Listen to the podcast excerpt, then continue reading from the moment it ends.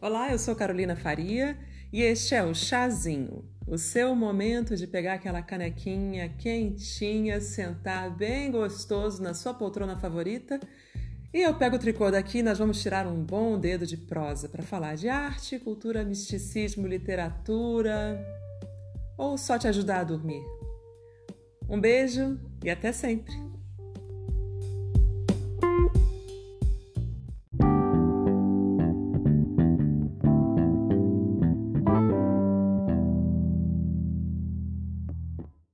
Começou a nossa live. Primeira coisa, Luísa, muito obrigada porque você aceitou generosidade.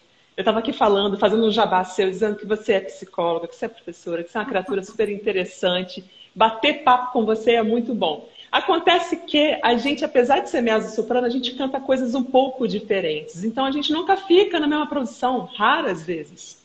E é tão bom quando a gente pode ou dividir papel ou dividir camarim porque está na mesma produção, porque aí a gente pode trocar essa ideia. Ou estudar para ficar lá só para te dar uma força. Cara, você está no meu testamento. Gente, o negócio é o seguinte, eu adoeci pra caramba numa produção de ópera. A Luísa aprendeu o meu papel em dois dias. Ela é muito sinistra. Ela aprendeu meu papel em dois dias, ela ficava na coxia todo dia. Porque eu não sabia se eu ia ter condições de fazer. Estava muito doente. Positiva mandando aquele axé, ou então ali na frente, mas muito querida, te agradeço demais. E assim foi, consegui, levei até o fim a produção, mas também porque me sentia segura da tua presença. Muito, muito obrigada, de verdade. Imagina. E ah, agora eu tenho que falar, né? Peraí. Obrigada a você pelo convite para a gente falar sobre esses assuntos aí, especialmente essa coisa da aula online, que é uma saída para a gente agora, né? Para a é. gente que dá aula e que está sem trabalho, completamente sem trabalho, como todos os artistas da ópera. É... E é sempre muito bom, né? Quando a gente se encontra, a gente sempre bate uns papos ótimos. Então, que bom estar Nossa. aqui com você.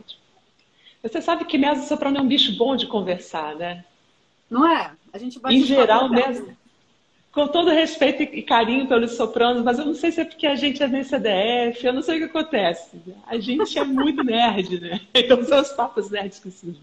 Bom, agora eu vou falar o textinho oficial, porque esse arquivo todo ele vai virar podcast, ele vai para o YouTube, ele vai ficar disponível dessas maneiras para que a gente possa compartilhar. o que a gente está conversando aqui, muito provavelmente será útil para toda uma rede de artistas, não apenas no mundo clássico, mas a gente vai dar uma ênfase no mundo clássico, né? Nós somos um nicho tão pequeno. Então lá vai o texto. O confinamento social se tornou imperativo no ano de 2020 por conta da pandemia de coronavírus o que provocou o fechamento de teatros e casas de espetáculo mundo afora. Esta série de lives, realizadas no canal Carola Faria do Instagram, tem o objetivo de fazer um registro deste momento histórico e, estabelecendo pontes, vislumbrar soluções dentro do âmbito da música de concerto e ópera. Contamos com a colaboração de artistas, gente da literatura, psicologia e gente, pensa, de cabeças pensantes em geral, para nos localizarmos no tempo e no espaço e avaliar o que estamos construindo e o que nos aguarda quando isso tudo cessar. Uma realidade diferente será criada e resta-nos saber o que estamos criando. Então, oh, yes. começou a nossa live. É isso, oh. né? Coisa número um que eu pensei foi: você e eu somos macacas velhas de aula online. E isso é uma novidade total para a grande maioria dos nossos colegas. Então, eu pensei como emergência que a gente fizesse alguma, algum material para facilitar, para que eles se orientem e saibam como, como administrar esse momento. Pode uhum. trazer informações para a gente, Lu? Bora, bora. Inclusive, eu tenho, eu fiz o curso da Lovetre, né, da Ginny Lovetre, o método Lovetre, Somatic, Somatic Voice. E, e a gente tem um grupo de WhatsApp e quase todas as professoras do método ou que fizeram método nesse grupo não davam aula online, tiveram que fazer essa mudança para essa, essa plataforma. Então, a gente conversou muito sobre, sobre plataformas para fazer essas aulas, sobre como fazer, que tipo de é, ferramentas usar, né, tecnológicas, etc. Né? Então, assim, é, a primeira coisa que eu acho que a gente tem que falar é que a qualidade da conexão é importantíssima. Se você não tiver uma qualidade boa, se o aluno não tiver uma qualidade boa, a aula vai ser muito prejudicada. O que, que você pode fazer para ter uma qualidade melhor de internet, né? Primeiro, checar qual a velocidade da sua internet. Tem diversos sites para isso, né? Tem o minhaconexão.com.br, tem o fast.com, tem teste sua conexão.com.br, tem diversos sites para você ver se a sua conexão tá boa. Agora, uma maneira de otimizar essa conexão é colocar o cabo do modem direto no seu computador ou no seu celular, né? No celular é um pouco mais complicado, às vezes tem que ter um ajuste de USB para USB-C, para, sei lá, qualquer entrada do, do, celular que você tiver, mas sempre a conexão vai ser mais estável se você ligar direto um cabo uhum. no seu aparelho que você está dando aula. Né? Isso, isso, assim, eu acho que é a primeira coisa que a gente tem que falar. Se você não tem uma boa conexão, você vai ter mais delay, você vai ter um bando de coisa, né? É, agora, aonde você pode dar essas aulas, né, Carol? A gente tem que falar um pouco sobre isso, né? Porque tem, tem muita plataforma e tem umas que são melhores que outras. Algumas tiveram alguns problemas, como Zoom.us, é, mas é, já fizeram uma atualização de segurança. O Zoom.us é uma plataforma muito legal para dar aula de um para um, porque aí é de graça, não precisa pagar, né? Uh, o, o o áudio é legal, a interface de áudio do programa é legal. Uh, eu tenho uma sala, por exemplo, lá a gente tem que se cadastrar no, no site. É, tem uma sala e você passa o número da sua, sua sala e você pode pôr uma senha. Então isso fica, isso torna o site mais seguro também, fica mais segura a sua conexão com o seu aluno. E uma coisa que eu gosto muito do Zoom é a plataforma que eu mais uso, é que ele permite a gravação da aula em áudio e vídeo em dois, em dois é, files separados, né? Dois arquivos separados. Então, isso é maravilhoso, eu gosto bastante. Agora, tem FaceTime, dá para usar o FaceTime tranquilo para quem, tem, quem tem Apple. Tem o Skype, que eu já não gosto tanto da conexão e da interface de áudio. E, em último lugar, que. aliás, é, eu fiz umas aulas no ano passado pelo Google Hangouts e não gostei tanto. Esse ano eu fiz uma aula pelo Google Hangouts e achei que ele está melhor. Melhorou é, muito. Melhorou né? muito. É uma, é uma outra plataforma também. E tem gente que está dando aula em grupo, né? Tem gente que precisa dar aula em grupo. Uh, então, uma dica de uma, de uma colega nossa, da Thais Caruso, é o Webex, para dar aula em grupo. Porque daí uhum. você não precisa pagar, como o Zoom tem, é pago se tem mais de duas pessoas em reunião. O Gilberto Chaves vai vir falar com a gente dentro de umas quatro semanas. E eu peguei o Gil justamente por essa razão, porque ele é professor, professor em grupo, né? Ele trabalha com o pessoal de musical e tal. É, e ah. quero também saber as perspectivas. E a gente vai falar de aulas em grupo ali com ele também. Então você já está é. adiantando uma coisa super legal: plataformas para trabalho em grupo. Coral, Exato. conjunto vocal, mesma orquestra, ensemble, camerata. É. é ela está usando o Webex. Eu nunca usei, não sei como é, não dou aula em uhum. grupo. Uhum mas é WEBX, né? Esse, esse site. E não sei como é que é, mas ela está usando e falando que está gostando. Tem algumas outras pessoas usando outras plataformas também. Tem o Whereby, o Google Meet, tem o Jitsi, tem o que chama Discord, enfim, tem diversas plataformas, mas é, do que eu tenho visto, eu ainda prefiro o Zoom. Dá para usar até o uhum. WhatsApp, né? Mas enfim, uhum. eu ainda prefiro o Zoom, até porque normalmente sou eu que gravo as aulas e mando depois por transfer para o aluno. Porque uhum. o que eu tenho visto, Carol, não sei se você tem essa mesma experiência, é que o microfone dos computadores em geral é muito ruim. Uhum. E, e, do, e dos celulares são melhores. Sim. Né? Sim. Então, então, normalmente, a pessoa que está usando o Zoom está usando o aplicativo, que não tem como gravar, então eu gravo para essas pessoas e aí eu mando por e-transfer para todas elas. Exatamente. Porque quem precisa de um bom microfone é o aluno, né? Você não precisa de um microfone tão bom. Você precisa Isso. de uma tecnologia de captação, de upload, ou de download. E ela é de upload. É. Exato, exato. A minha tecnologia não é tão importante quanto a do aluno, porque eu preciso ouvir o aluno mais do que ele me ouvir, na minha opinião. Uhum. Né? Mas eu tenho, o, o, que eu uso, assim, não é o mais indicado, mas eu uso um, um fone gamer. Gamer, aham. É um fone. É, Bluetooth, é, como o meu? Fone... O meu é Bluetooth. Ele tem Não, isso ele aqui, tem, né? Ele tem um fio gigante e ajuda muito esse fio gigante. Tá. Eu, eu posso me mexer um pouco e o microfone dele é, é muito bom. Normalmente eu pergunto para os alunos como é que tá o, os, os, feedbacks que eu estou dando, os exemplos que eu estou dando, e eles ah, falam que tá, que tá bom. Então, é um microfone Ótimo. legal no história, tá perto da minha boca. Mas o uhum. ideal é você ter um microfone externo, né? Não usar o microfone do computador, ter um microfone externo e usar uhum. fone. E uhum. usar fone, tanto você quanto o aluno porque isso diminui o delay, né? Tem muito delay Sim. normalmente na conexão. E, e se vocês, se as duas partes estão com, com fone, é, esse delay é muito diminuído. Uhum. Hoje mesmo eu estava vendo na Amazon um adaptador para o telefone celular é, que ele tem como se fosse um formato de U. Ele tem um formato de diapasão, né, de, de osso de galinha. É, e numa conexão você coloca o fone, no outro o microfone e tem uma adaptação para entrar, como, é, como se fosse uma entrada natural de, de, de fone de telefone celular. Né? Uhum. Aquele uhum. tipo de entrada. Aquilo é ótimo. Então, se você quiser colocar um microfone e ainda usar fones, fica ótimo. Então, fica com uma captação perfeita. Bom, Isso. eu comecei a dar aula completamente no osso, celular, celular, sem saber. Eu fui desbravando. Como já diz assim, quando eu cheguei aqui, isso tudo era mato. Exatamente. Eu não tinha noção. Menina, foi uma coisa. Olha, a história é muito boa, Lu. Primeira pessoa que me pediu para fazer aula online foi uma mezzo-soprano maravilhosa, que eu não vou falar o nome dela, porque ela hoje em dia é até famosa e eu acho que não seria o caso. Mas foi muito gracinha, porque ela disse: Carol, eu tenho esse papel para cantar, me dá uma força, por favor. Eu disse: Mas eu não dou aula online. Você é a pessoa que vai em Niterói estudar comigo, na Teresópolis, eu morava. Não, me ajuda, por favor, me dá aula online. Eu disse: Tá, vamos lá. Foi uma catástrofe. Para mim, aquilo foi um horror. Eu achei, eu tarifei muito mais baixo. Eu disse: Isso aqui que eu estou dando para ela, coitada, não sei o que ela vai fazer com isso. Menino, eu pensei aqui no dia da estreia, o crítico me escreveu. A madrugada.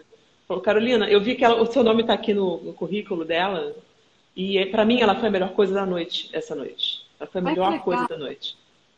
Você acha que eu dou uma força porque eu sei que ela está estreando hoje? Vale a pena fazer uma crítica sobre ela ou ela está tá cedo ainda para falar sobre ela? Eu disse, não, vai lá, fala que vai ser bom e tal. Aí eu, depois eu pensei, gente, mas caraca, como é que pode? Não, foram oito aulas que, para mim, eu disse, gente, eu não dei nada, eu não ensinei nada, não aconteceu nada. E não, realmente aquilo funcionou. Daí é. por diante, outras pessoas foram me, me procurando, eu fui acreditando mais no método. Exatamente. E fui entendendo, Lu, que tem uma, uma coisa, a gente tem que levar em consideração quando conversa com os nossos colegas a respeito da aula online. A pessoa que mora numa comunidade muito afastada, que custa muito dinheiro para chegar num grande centro estudar com um professor, de mais calibre, isso uhum. custa muito dinheiro. Isso é um grande movimento. Uhum. Então, às vezes, fazer uma aula online com um professor é, à distância, é claro que nunca vai ser a mesma coisa que fazer uma aula presencial. Mas é melhor do que fazer a aula com uma pessoa errônea, mal informada, que vai te levar numa com direção certeza. errada. Então, com assim, certeza. Eu mesma promovo esses encontros que eu faço nessas academias. São os momentos justamente onde eu tenho as oportunidades de ver presencial os meus uhum. alunos. Uhum. Como é que você faz? Você consegue levar o aluno para um ambiente misto de online e presencial? Depende muito, depende muito. E eu, eu vi uma pergunta da Eliara aí, Eliara, uhum. sobre a questão do delay do acompanhamento, eu falo já já sobre isso, tá? Realmente não dá para acompanhar, não tem como, é, mas eu dou umas dicas de como melhorar isso aí, tá bom? Rapidinho. É, então, tem alunos que realmente não conseguem fazer presencial, né? Não tem como. Eu dou aula para alunos dos Estados Unidos. É, eu também tenho alunos fora. Né? Vai fazer é, o quê? Também. Então, é, você, você tem. Mas são poucas coisas que não funcionam se o seu ouvido está bem treinado. E, obviamente, o treino do ouvido precisa de treino, né? Não tem como. É, você tem que treinar, você tem que dar aula e aprimorar o seu ouvido, você tem que ouvir muito o que você está fazendo, você tem que ouvir muito ópera, ouvir muita gente cantando, etc. Para perceber todas as coisas, né? E saber muito de técnica vocal também, de ciência da voz. Isso é muito importante. Né? Se você vai procurar um, um professor, ele tem que saber disso, né? Ele tem que ter conhecimento, senão não tem como, né? Mas é, as pessoas que fazem aula online, que podem fazer presencial, eu prefiro que elas venham fazer uma, uma outra aula presencial para eu ver, ver, ver assim ao vivo, porque assim, o que, que a gente está fazendo? O online tem uma, tem uma, é uma transformação de analógico para digital. Então a gente está ouvindo um sinal digital, né? Esse sinal digital, obviamente, não é igual ao que a gente ouve normalmente. Né? Então a gente tem que tomar cuidado com isso. Por exemplo, volume. Qual que é o volume real? Na minha, na minha opinião, essa é uma das coisas mais complicadas de ouvir. O resto, o resto você faz todos os ajustes possíveis e imagináveis que você faz normalmente numa aula de canto. Você não pode pegar no aluno, às vezes é bom pegar no aluno, né? É, é. Pegar com todo respeito, obviamente, não é mesmo? Mexer no pescoço para soltar, né? Ver como é que está aqui essa situação da tensão, ver se está abrindo intercostal, né? Todas essas coisas que normalmente eu faço na aula, né? Que eu não vou poder fazer numa aula é, online. Mas de resto, funciona muito, muito bem. E as pessoas que têm uma certa uma certa reticência em relação a essas aulas e que fazem uma aula não, e que tem uma boa conexão, porque se a conexão não tiver Sim. boa, ela não vai gostar da aula. Então, cuidado com a uhum. conexão, né? Ah, ficam impressionadas, ficam impressionadas com, com o que eu consigo corrigir, por exemplo. Fala, nossa, mas você uhum. ouviu isso? Eu falei, ouvi. Uhum. É isso. E isso está vindo por causa dessa e dessa atenção. Vamos tenta, tenta mudar, tentar relaxar e ver como é que rola, né? Esse tipo de coisa. É, mas, sim, eu tenho um aluno só online. E, e a gente tem conseguido trabalhar muito bem. Sim, eu sinto que os meus alunos nos encontros uh, os alunos online, eles tendem, porque a aula online, para mim, ela é um momento de correção de dicção, estética, muito mais do que às vezes um aluno presencial, que eu vou querer pegar, eu vou querer colocar o cara para apoiar, etc. É, desculpa, então... Carol, as minhas alunas aqui estão dizendo que eu peguei elas. Gente, Ela me pegou também. Ana, Tati, olha lá, hein? É, você bota o, pessoal para rolar no chão e tem que ser, né? Eu acho que a aula presencial, se tem essa fisicalidade, vamos embora, tem que ter. Não, e eu é. ponho, é... mesmo na aula online, Carol, mesmo na aula online, eu ponho a galera deitada no chão, falo, levo, uhum. me leva com você, leva o computador ou o celular. Exatamente. Quero te ver deitado fazendo exercício. Vamos lá, né? E dá para fazer, e é possível, né? É claro que é. E você sabe que, fazendo aqui um particular, um, um dentro, eu tenho alguns alunos com algum perfil, e eu acho que aí entra a Luísa, psicóloga, para falar. Eu tenho alguns alunos que se dão mais com o formato online do que o presencial, que são aqueles que estão batalhando contra a depressão, os hipertímidos, TDAH. Eu tenho algumas pessoas com alguns perfis específicos que se dão muito com a aula online porque elas fazem aula no ambiente de conforto e de acolhimento Exatamente. delas. Elas não precisam fazer esse caminho que muitas vezes é cheio de desafios e mil vitórias para que a pessoa coloque o pé para fora de casa. Então, é uma forma de começar a criar uma interface com o mundo exterior e começar a quebrar essa casca. É. Eu senti muita, muito esse resultado. Então, eu acho que é fundamental, assim, a gente experimentar. Até que a gente é. foi jogado, querendo ou não, a gente foi jogado nesse ambiente, senão a gente não produz no ano de 2020. Exatamente. Os teatros estão fechados, a gente não sabe quando é que eles vão reabrir, a gente não sabe quando que essa dita normalidade vai voltar. E, ao uhum. mesmo tempo, Lu, quando que você e eu tivemos esse tempo livre todo para ter repouso vocal e possibilidade de nos entregarmos aos nossos projetos?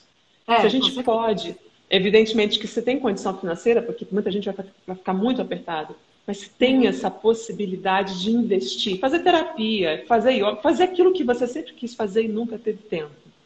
Uhum. Pode ser, é. pode ser interessante. Né? Pode ser um tempo para isso, exatamente, com certeza, para fazer essas coisas.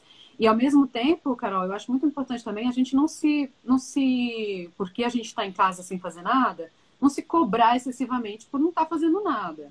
Sim. Porque tem gente que cria uma neura e fica muito ansioso por causa disso, tipo eu tô aqui em casa, tenho muito tempo, mas eu não tô produzindo. Calma, muita calma. A gente tem muitas outras coisas para se preocupar nesse momento, então muita calma com a sua produtividade com a, e com a ansiedade que vem a partir disso, né? Sim. Agora, o que você falou, assim, eu tenho alunos que eu só dava presencial que passaram para para online e que eu senti uma certa eles ele se sentindo mais à vontade na aula. Olha que interessante, né? Porque estavam uhum. em casa, porque estavam no ambiente mesmo deles. É bem sim. interessante isso sim, essa diferença que faz. E é uma diferença bem, bem positiva, né? Engraçado. Bem positiva. Sim, eu sinto uma, eu sinto uma diferença de, de estar na aula. Porque o ambiente da aula, ele não necessariamente é físico, ele não é um espaço físico. Ele é um espaço de qualidade que a gente constrói com o aluno, né? Sim, é um espaço de, de conexão e de confiança. Então, Exato. se ele vai acontecer é, no ambiente físico, no mesmo ambiente físico ou não, Quer dizer. É. Agora, vamos falar um pouco do acompanhamento que você estava lá prometendo a Eliara. Como é que você faz? Como é que você faz? Então, é, não tem como tocar tudo junto, não tem como você acompanhar o aluno ao mesmo tempo, você não vai ouvir, ele não vai ouvir, vai ser uma confusão, né? Então, a primeira coisa em relação a como você vai tocar para o aluno na aula é que tudo vai ser um pouco mais lento. Por exemplo, se ele terminou de fazer um exercício de aquecimento, sei lá, está fazendo e tá ficando um tempão nessa última nota. Você vai ter que pedir para ele diminuir um pouco essa última nota para que ele possa ouvir o próximo acorde, porque senão ele não vai ouvir, você vai ter que esperar ele terminar, dar um tempinho e tocar. Por um lado é bom porque ele respira melhor. Mas você tem que levar em consideração que todos os, os acordes que você vai tocando, aqueles acordes de semitom e semitom que a gente usa, eles vão ter que ser mais lentos. Você vai ter que notar qual o delay da sua conexão, se tá legal, se a pessoa do outro lado está ouvindo bem e adaptar a isso, né? Não vai dar para acompanhar, você vai ter que tocar antes, por exemplo, to, to, exercício de nota. Você não vai poder tocar junto com o aluno se você está acostumado a fazer isso. Vai ter que tocar o exercício antes, fazer com que ele aprenda se ele ainda não aprendeu, e depois é, é, tocar só os acordes para aquele aluno continuar fazendo aquilo, né? Músicas, acordes básicos, sem mudar muitos acordes, né? E se você dá aula de pop, se você dá aula de outra coisa, diz para eles colocarem acompanhamento lá, por exemplo. E nunca no mesmo no mesmo aparelho que você está usando, porque senão vai dar vai dar besteira, não pode. Né? Então, se, você, se, se o aluno está usando o celular, pede para ele colocar no iPad ou pede para ele colocar no computador um acompanhamento. Daí você consegue ouvir legal. Né? Então, tem tudo isso. Agora, para acompanhar, acompanhar, não tem como mesmo, tá? É, tem que ser o mais básico possível e, de preferência, fora da hora que o aluno está cantando. Senão, ele não vai ouvir o seu acorde e, e você não vai ouvir ele cantando tão bem. Muito bem. Carol, alguma, alguma colocação a esse respeito? A esse respeito, bom, eu sou da tradição do a capela. Eu gosto de aula a capela. Gosto muito. Uhum. É, eu sou, eu prefiro, eu gosto do som a capela e eu gosto muito de trabalhar, de, de, de cinzelar a frase. Então, para cinzelar a frase, eu prefiro não estar tá tocando nada, dou, dou o acorde exato. e ouve a frase. Exato, Entender exato. os pesos da frase. Eu, não, eu trabalho é com poucos, poucos acordes. E o pessoal de popular vai na mesma toada. Vai na mesma hum. toada. É, nossa, uma pergunta aqui que me fugiu. Tem alguma pergunta aí do pessoal? Me veio uma pergunta super legal e que foi. Eu vi a da Eliara, depois eu não vi mais nenhuma. Se alguém colocou alguma pergunta antes, gente, coloca de novo, que a gente não viu, tá? É, tá. Oi, Jerry. Oi, galera. aí, beleza, Helena? Que bom saber que você está fazendo a coisa certa. É isso aí. Se tiver alguma pergunta, pode fazer, tá bom? É, Sim, eu acho que uma coisa também em relação, Carol, aquele, aquela coisa do treino do ouvido, para a gente para a gente perceber pela aula online, pelo canal digital que o som está chegando, o que está acontecendo com o aluno, é... não ter medo de pedir para o cara fazer de novo. Sim. Né? Tipo, não, peraí, eu, eu, eu quero. Faz de novo para mim para perceber se o que eu percebi é, é exatamente o que eu estou ouvindo mesmo. Né? Do tipo, tá, ah, tá bom, fez de novo. Então, não ter medo de, de mostrar que você que você está fazendo o seu trabalho. Em vez de, é claro. de ter aquela postura do tipo, você tá, você tá cantando e, né, é, eu tô aqui, é, uhum, legal, eu sei tudo, vou, vou, fazer você cantar maravilhosamente bem. Isso não existe, gente, não essa é existe. É, essa é a tal história, né, Lu? A sala de aula é aquilo que você sabe, aquilo que eu sei, aquilo que a gente junta, aquilo que a gente nem sabe que a gente sabe. Exatamente. A sala de aula, ela não é um lugar onde eu, sinceramente, é claro que existe algum ângulo, né? A pessoa, quando ela se dirige a você desejando se instruir de alguma maneira, claro que existe algum ângulo, mas eu tento planificar isso ao máximo, porque partir do princípio que o aluno é uma folha em branco e que ele não sabe nada, de que eu sei tudo, é, é a rota para o fracasso. Acabou. É a rota para desgraça, não vai dar certo. Alguém botou uma pergunta aqui. É, o tempo Qual médio de uma aula médio? é 55 a uma hora, Helena. 55 a uma hora. Eu estou fazendo uma hora certinha e como no online eu estou colocando a próxima aula para, tipo, se eu dou aula às quatro, a próxima aula é 5 e 15.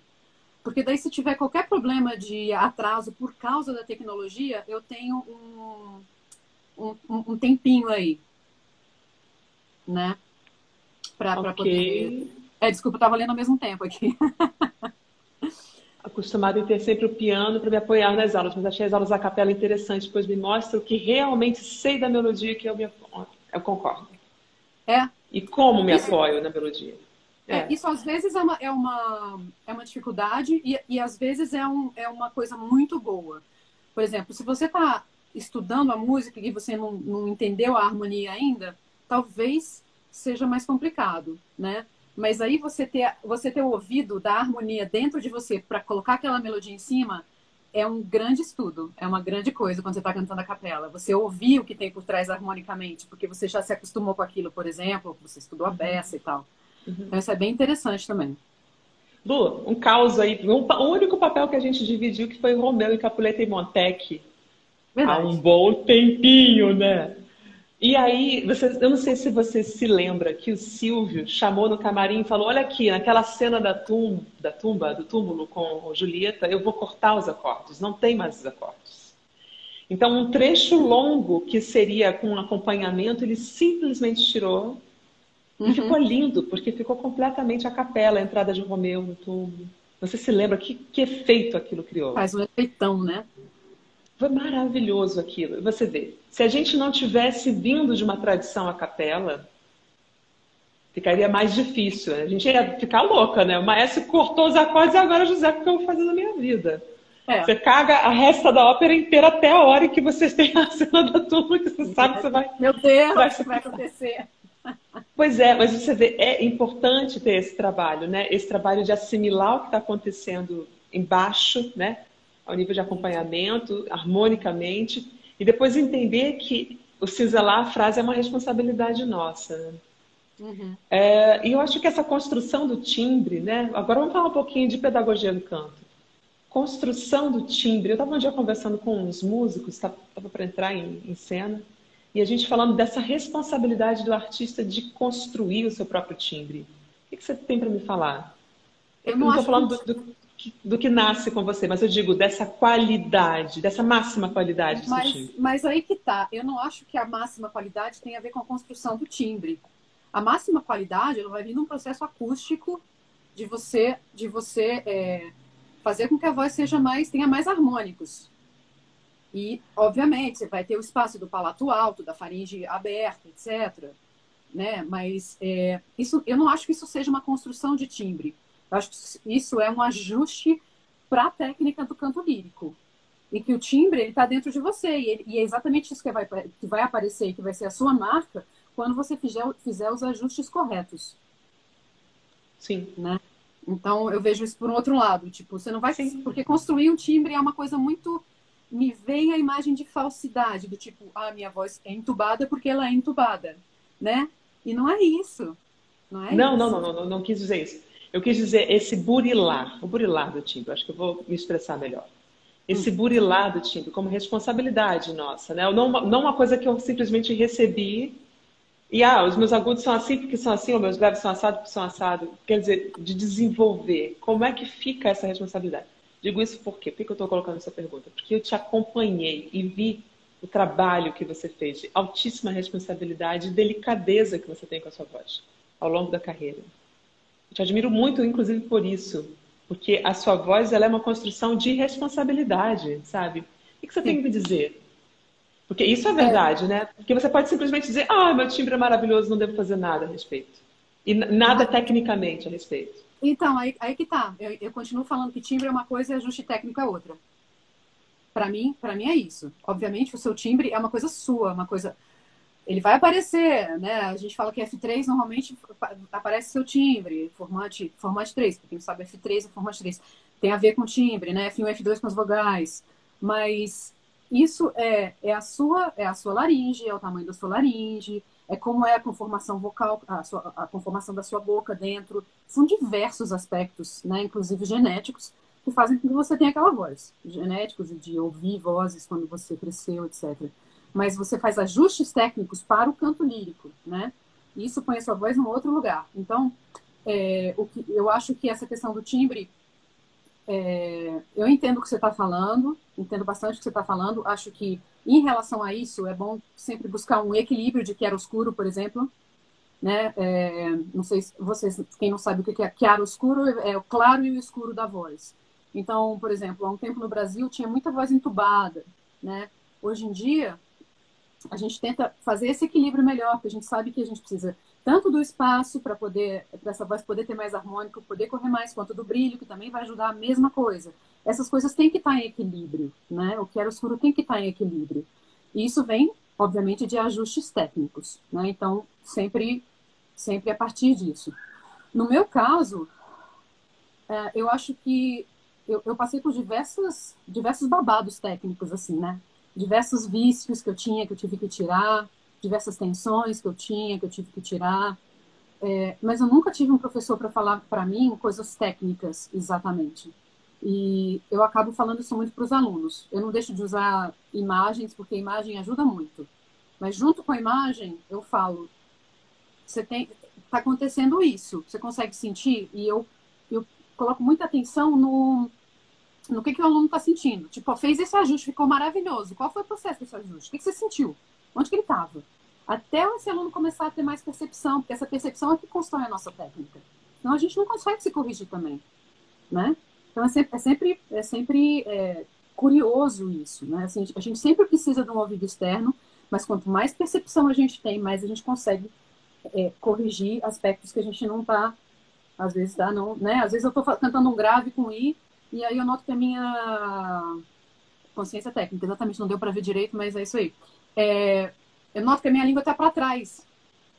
E eu falo, pô, por que, que essa língua está para trás? Pelo amor de Deus, tá tensa. Não, relaxa. Isso hoje em dia ainda, gente. A, a, a, a estrada do canto lírico é uma estrada eterna, que traz muitas coisas gostosas, muitas descobertas de diversos buracos, né? E buracos que você demora às vezes anos para achar, né? Mas que dá um prazer enorme quando você acha e fala: caraca, era isso, era mais simples do que eu achava. E normalmente a frase é essa: era mais simples do que eu achava, né?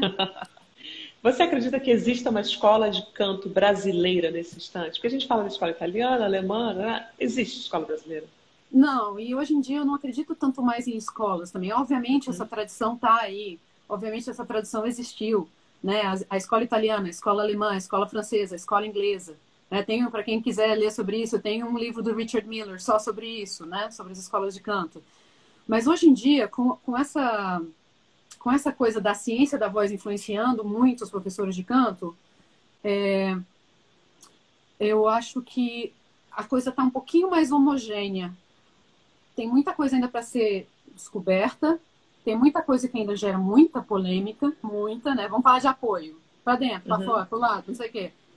Pelo amor de Deus, se está funcionando para você você não está forçando nada, é assim que tem que ser. Contanto que você use, né? Uhum. Uhum. É, porque a pressão de ar precisa estar, tá, né? A pressão subglótica precisa estar tá ali, constante, etc. Flu, é, fluxo de ar, enfim. Mas, uh, então eu acho que essa coisa da ciência da voz tem ajudado muito mais do que qualquer outra coisa hoje em dia. O que eu tenho visto, Carol, é, é exatamente essa responsabilidade dos professores mais novos de canto no Brasil hoje em dia, de buscarem esse conhecimento e de usarem esse conhecimento. E, e, e, eu quero deixar essa, mensagem aqui: professores de canto não, não vão dar aula de qualquer jeito. Vocês têm que saber, porque senão vocês não vão conseguir corrigir. Tem que saber anatomia e fisiologia tem que saber o mínimo de acústica, tem que saber aonde que está aquela tensão. Não adianta ficar falando para o aluno, relaxa. Relaxa o quê? Aonde? Por quê? Como? Você não tem que falar para o aluno o que exatamente está acontecendo. Tipo, ah, tá, esse alongamento de, de, de CT tá, tá péssimo, vamos, vamos fazer uns agudos. Não, ele não precisa entender tudo isso. Uhum. Mas o professor tem que saber tudo isso. Eu gosto muito de uma frase do Scott McCoy, que é um grande pedagogo vocal americano, que ele fala, é, isso eu ouvi ele falar ao vivo num congresso de professores de canto, que ele fala que é, a, a, tudo da ciência da voz tem que contribuir para o professor de canto para que o canto seja mais expressivo e mais bonito. Então não é ficar bitolado, do tipo, tá, formante não tá legal, tá sem harmônico, então vou aumentar F1, vou aumentar F2. Não é muito isso, mas é, é buscar a beleza e buscar a liberdade. Isso é uma coisa que a Dini Lovetri fala que eu gosto muito primeira coisa que a voz tem que ser é livre. Livre. Você tem que ouvir se a voz está livre ou não. Se o cara está cantando assim, tem alguma coisa errada. Tem tensão, não é uma voz livre. Uhum. Certo? Né? É, você está cantando. Também tem tensão, embora você possa achar que isso é uma voz lírica. Né? Então, é, perceber essas coisas, saber o que está acontecendo e, e, tentar dar o máximo de ferramentas possíveis para o aluno resolver aquilo. Uhum. E outra coisa, você não tem que ter medo de usar ferramentas diferentes, né? Eu acho que aí entra um pouco da humildade da gente também, né, Carol? E, tipo, eu tenho um aluno que ele estava com uma dificuldade de fazer um I com a ressonância no mesmo lugar das outras vogais, a ressonância baixava e tal. E eu estava tentando um bando de coisas, de repente falei, cara, vamos tentar rolha. que a Dini, a Dini também usa muito rolha e eu tava, tava conversando com a galera. E, impressionante. Foi impressionante. Para ele foi o que resolveu. Uhum. Né? Então, pô, eu passei por diversas coisas, eu testei diversas coisas. Tem uma coisa da fono, da fono também que é interessante, que é essa coisa de, tá, vamos testar. Dá certo esse exercício com essa pessoa? Se não der, vamos tentar por outro caminho. E não ficar preso num método ou naquele exercício, porque é, é, é aquele exercício que é bom. Não, não tem diversos que exercícios. Funcione. O que importa é que Hã? funcione. O que importa, é que funcione. E o que importa é que resulte. Pessoa. É claro, até porque ela vai entrar, vai subir sozinha no palco e ela precisa é, criar esse repertório dentro de si e, e partir de um lugar de segurança. Exatamente. Eu acredito muito no brincar, sabe, Lu? Eu acredito muito nos espaços de brincadeira, observar o aluno brincando e ver com o que, que ele brinca, como que é o, o gostoso para ele, porque esse lugar do prazer é, é como se fosse o, a toca do coelho que você vai atrás, sabe? É, o que, que ele faz por prazer, o que, que ele faz é, sorrindo, o que, que ele faz alegre, o que, que ele faz quando ele não está pensando. E isso, para mim, é, é fundamental. Tem uma outra coisa que eu que também penso, e eu acho que você compartilha comigo, que a dúvida do aluno é sagrada. Uhum. A dúvida do aluno também é, a, é o que ele está te dando de material para começar uma, uma relação. Né? É, é. E que o aluno não deve jamais se inibir de ter dúvidas, de errar diante do professor. Isso é fundamental. Errar é bom, na frente do professor é importante, é fundamental. Exatamente. Não, e eu, eu, eu falo isso para os alunos também. Tipo, brinca com esse som. Vê para onde que uhum. ele pode ir. Né? Brinca com o que você está fazendo. Para onde que vai? E se você fizer de tal jeito? Brinca agora. Eu falo, eu aprendi muitos buracos e muitas formas de cantar melhores no errando e brincando com voz feia. Que é essa coisa Sim. do canto lírico também, que a voz não pode ser feia. Pelo amor de Deus. Às vezes a voz feia vai te levar para um lugar maravilhoso. Maravilhoso. Você sabe que a minha terceira professora russa, ela dizia assim: primeiro a voz fica feia, depois para depois ficar bonita, porque a voz feia é o osso da voz. Ela dizia: primeiro osso, depois carne, depois pele. Primeiro osso. Tem que ficar feia. Isso é bem interessante. Ela é, nossa, é muito russo isso, né? Primeiro osso, depois carne, depois pele. e é. muito. Existe um caminho pavimentado, você tem que acreditar no lastro que o feio te dá. É, é. E, é, e, também concorre um pouco com esse lugar do cantor lírico que ele nunca pode não ser feio. Ele tem que ser sempre bonzinho, sorridente. Exato. E não, né? Eu acho que a gente tem que não, buscar né? a feiura para achar, achar lugar é. mesmo. Achar lugar. Né? Pois é. Minha senhora, eu não Oi? sei que horas são. Eu sei que a gente tem 50... Caraca! 45 minutos que essa live já tem. A gente tem que adiantar. Que... Eu quero que você cante, garota. Ah, não sei se eu consegui cantar, não, mas parei que teve algumas perguntas aqui, deixa eu tentar responder. É, em relação às fases, o que, que você vai aprender? Cada, oh, cada professor, cada professor vai ter é, uma ideia sobre isso, tá? Eu acho que é muito importante você entender a relação da, da, atividade respiratória com a fonação, em primeiro lugar. Ou seja, é, como é que funciona o apoio, como é que funciona a sua saída de ar, uh, como é que essa saída de ar se relaciona com a sua fonação, né? E coisas assim. E, e, e obviamente, não dá para trabalhar uma coisa só, senão também fica muito monótono, na minha opinião. Então, eu já vou, eu já vou trabalhando. É, porque a gente fala de fonte e de filtro, né? Então, a fonte é a laringe e o filtro é tudo que tem para cima da laringe. A faringe, o espaço oral, o nariz, né? Então, a gente tem que ir trabalhando essas coisas juntas, né? Hoje tem uma. Uma ah, como é que chama? Uma definição de apoio que eu acho muito interessante que, que junta tudo isso, porque todas as coisas estão sempre se influenciando. O jeito que você respira influencia a, a sua voz. O jeito que você deixa o ar passar pela laringe também. Se você usa muito músculo intrínseco, o ar não vai passar. Ou vai passar mais e você vai ficar com a, so, com a voz soprosa, né? E aí, quando esse ar passa, para onde que esse ar vai? Como é que ele, que ele vai pela sua boca? seu palato está alto, está baixo, sua... tem todas essas questões de filtro e de fonte, filtro e fonte, né? E elas estão juntas, mas eu acho a questão da respiração muito, muito básica, né? Tem muita gente que tenta cantar e não sabe respirar, isso dificulta muito o canto. E, obviamente, eu tô, nisso eu estou falando de apoio também. É, em relação a quanto tempo para preparar uma voz, depende muito. Acho que foi Dio que perguntou. É, depende muito do aluno, depende do tanto que ele estuda durante a semana, depende de como ele entende as coisas. Então, é muito individual a questão de, de construção de uma voz.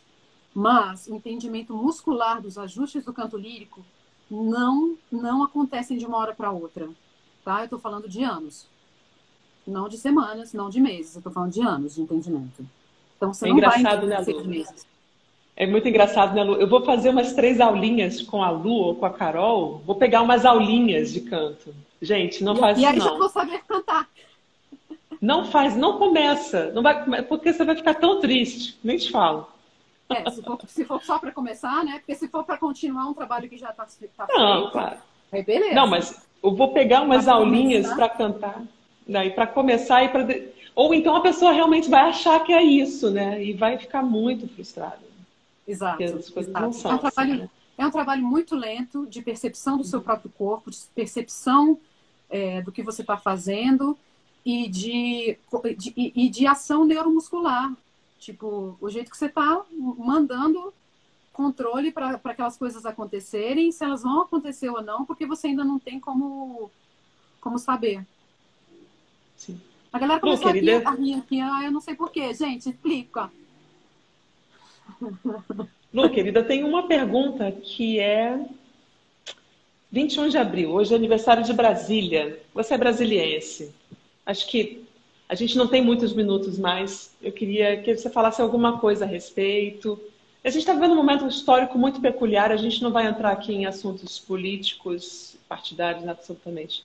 É, não, falar um pouco do que, que você sente com o Brasil. Brasília, Carol, a única coisa que eu quero falar de Brasília, fora todos os artistas maravilhosos que são de lá. ah, tá, não faz as aulas. Obrigada, Eliara. Respondeu aqui porque que a galera tava, tava rindo. Você falou, não faz as aulinhas. Das três Não, aulas. não faz. Não faz, nem sai de casa. Não sai de casa, não liga a internet, não faz nada. É né? Artistas maravilhosos de Brasília, são maravilhosos. A galera que entrou aí de Brasília que eu vi um tempo atrás, estou aí junto com vocês. Parabéns para nossa cidade. A única coisa que eu quero falar é que assim tem muita gente boa lá. Os políticos Sim. normalmente vêm de fora, tá, gente? Então. Adoro. São poucos sabe... brasilienses. Eu estava pensando uma coisa, sabe, Lu? Porque a gente, a gente é, precisa começar a se curar, né? Como pessoa e como nação. Eu acho que um dos propósitos disso aqui que eu estou fazendo é que a gente comece um processo de cura de auto entre compreensão. É, e eu acho que assim a capital de um lugar, ela é o coração. Ela é o coração. Ela, ela é uma soma, né? Uma, uma soma daquela massa crítica. Então eu acho que a gente tem que começar a olhar com mais gentileza para nós mesmos, para os lugares, para os governantes, para para aqueles que nos representam, porque eles, por mais que a gente queira dizer, ele não me representa, ele te representa sim, isso pertence a você. Uhum. É um pouco polêmico isso que eu estou dizendo, mas eu acredito que a gente precisa começar a se curar. Eu não estou dizendo que eu concorde com tudo, mas eu acho que a gente precisa começar um movimento de cura, porque eu vejo o Brasil num estado mais delicado face a outros lugares, outras gente que você também está conversando com gente de fora, porque a gente aqui a gente não se entende, a gente está assim apagou a luz e a guerra de foice. O que, que você me diz a esse respeito? Eu digo uma palavra: empatia. E empatia não é uma coisa que a gente tem desde que a gente nasceu, é um treino. A gente tem que treinar a empatia. A gente tem que treinar se colocar no lugar do outro. A gente tem que treinar ouvir o outro e o que ele está falando. Isso é muito difícil. É muito difícil. A gente quer ficar com as nossas opiniões, a gente tem os nossos valores. Agora, dentro dos nossos valores, o que é um valor legal e o que é um valor que é uma crença limitante? A gente consegue enxergar que aquilo é uma crença limitante? Né? Então, assim, mais empatia. Veja o outro lado da moeda, ver que, por que, que aquela pessoa está pensando daquele jeito. Eu tenho, eu às vezes eu não tenho empatia nenhuma, né? É, não vou falar com o quê, mas não tenho mesmo, fico com raiva. Sim. Mas no Sim. mundo em geral e no mundo é, que a gente está vivendo hoje, eu sinto muita falta de compaixão e empatia. Então, e, e, de novo, é um treino, gente. Se colocar no lugar do outro e ouvir o outro é um treino. Empatia é um treino. Isso é, isso é neurociência. Acabei de fazer o curso do, do, do FIV, era uma das matérias, era maravilhosa. A galera do FIV está assistindo, não sei se Jennifer ainda está aí, não sei quem está, mas enfim. É, é, a gente pode treinar isso, a gente pode ser mais desse jeito. Então, vamos fazer isso, porque isso, no final das contas, é onde a gente mostra o amor pelo próximo. Sim. Né? E fala uma última coisa para mim. Depois desse momento aí que a gente está vivendo de, de confinamento geral, o que que você aponta como possibilidade para a classe artística, para a classe artística, para os artistas clássicos do Brasil? Ah, eu realmente não sei te responder isso, Carol, porque é uma é uma coisa sem precedentes, né? A gente está vivendo uma coisa que a gente não viveu nunca. Então a gente não sabe o que vai acontecer. Eu acho que uma coisa que já está acontecendo é a gente se reinventar e inventar novas formas de levar a nossa alma e a nossa música para as pessoas, né? É o que a gente está fazendo aqui, é o que a gente está fazendo quando a gente grava música, é o que a gente está fazendo quando a galera vai para a varanda cantar para todo mundo ficar feliz. São, a gente está se reinventando e eu acho que essa reinvenção vai continuar até que tudo possa voltar a uma normalidade, né? E, e, eu acho que a gente tem que ser criativo. Acho que tá. Eu, às vezes eu falo, às vezes eu falo. Eu, Helena, eu, eu provavelmente tive Covid, tá? Posso falar sobre isso daqui a pouquinho. É, uh, é, me perdi, desculpa aí. Não tem importância. Fala do Covid, então. Não, é, não, eu ia falar assim, que eu estava outro dia numa aula com um aluno e eu estava sendo super criativa, assim, inventando os exercícios para o problema que ele precisava e tal. falei, aí teve uma hora que eu me, me vi fazendo isso, falei, caraca, eu tô muito criativa. Eu falei, que eu não estou fazendo no palco, eu tô fazendo aqui, entendeu? Mas é, eu acho que tem essa coisa da criatividade mesmo, a gente se reinventar, a gente buscar novos caminhos. E realmente não sei o que, que vai acontecer. Não sei o que vai acontecer. É, Helena, eu não dei aula para nenhum aluno com Covid. Os que tiveram é, alguma suspeita de Covid ficaram mal e vieram fazer aula depois, mas sem nenhum problema. Eu tenho suspeita também, 99% de chance de eu ter tido. Eu não tive muita tosse, mas tive outros sintomas. E, e não afetou, nesse sentido, não afetou muito a minha voz, não. Eu tive só perda de olfato e paladar, que é uma coisa bem chata. E ficou uns 4 ou 5 dias, ainda não voltou 100%, embora já faça 15 dias que tenha terminado os sintomas todos. É, mas quem tem mais tosse tem que tomar muito cuidado, tem que tomar mais líquido, né? Tem que esperar talvez um pouco mais, fazer uns exercícios mais leves para ir melhorando é, a, a, a, condição vocal, né? Isso um fonoaudiólogo Eu também tive uma suspeita. Eu também tive uma suspeita e tossi até perder a voz. Foram 15 dias pois. muito duros para mim. Pois é, tossir é a pior é. coisa, né, para voz. Nossa, então tem que ir com muita calma na volta, né? Para condicionar de novo sem, sem piorar uma coisa que está ruim. Tem que ir com muita calma. Muito bem, considerações finais, minha senhora. O que você tem para dizer? Para as nossas ah, 26 mas... pessoas, olha que incrível, 26 pessoas com a gente aqui Uhul! na nossa sala.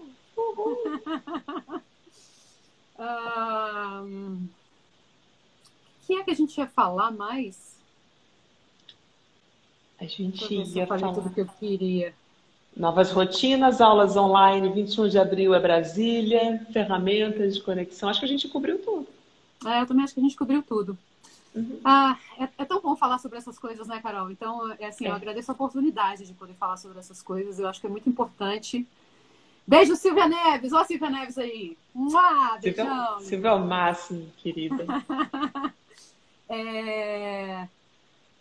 é bom, e é bom a gente poder falar sobre essas coisas de, de pedagogia também. Os alunos têm que tomar muito cuidado também para quando eles escolhem um professor, com quem eles vão fa fazer a aula que tipo de conhecimento esse professor tem, se tem um ouvido bom, né? Se, se, vai se dar bem com você ou não, porque às vezes, tipo, a gente tem o mesmo conhecimento, mas eu vou falar uma coisa de um jeito, você vai falar de outro, a pessoa vai entender muito melhor o jeito que você falou, né? Por isso eu sou, sou muito contra é, alunos ficarem com um professor só depois de uma, de uma voz tecnicamente, assim, já com alguma coisa, né? digamos assim. Eu acho que no início, quando você está aprendendo a técnica do canto lírico, talvez fique um pouco confuso se você tem mais de um professor. Porque se forem professores com, com linhas diferentes, vai dar uma confusão legal.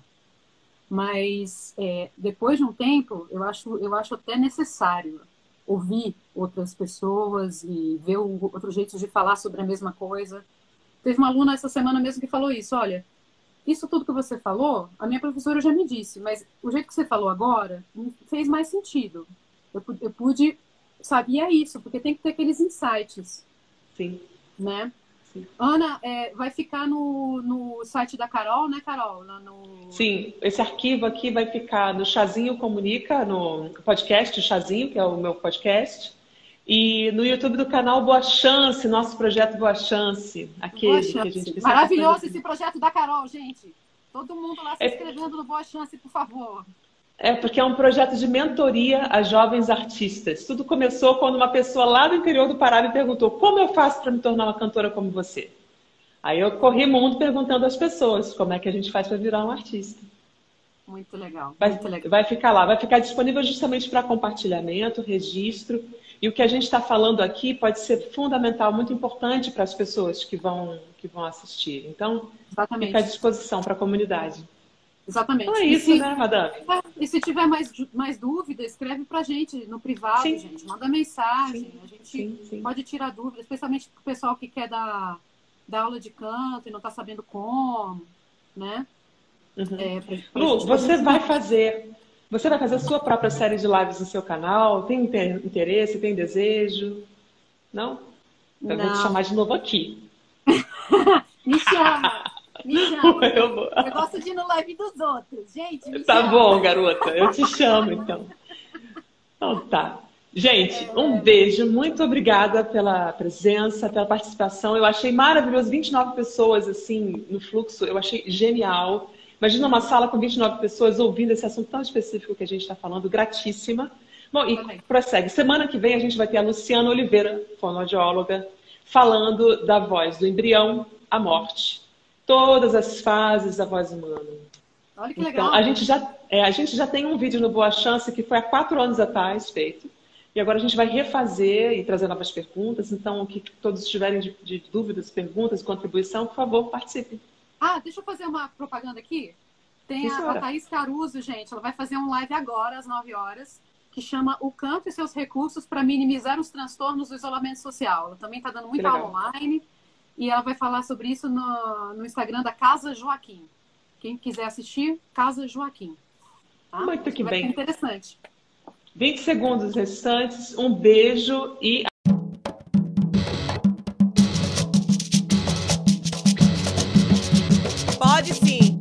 Diversidade coletiva.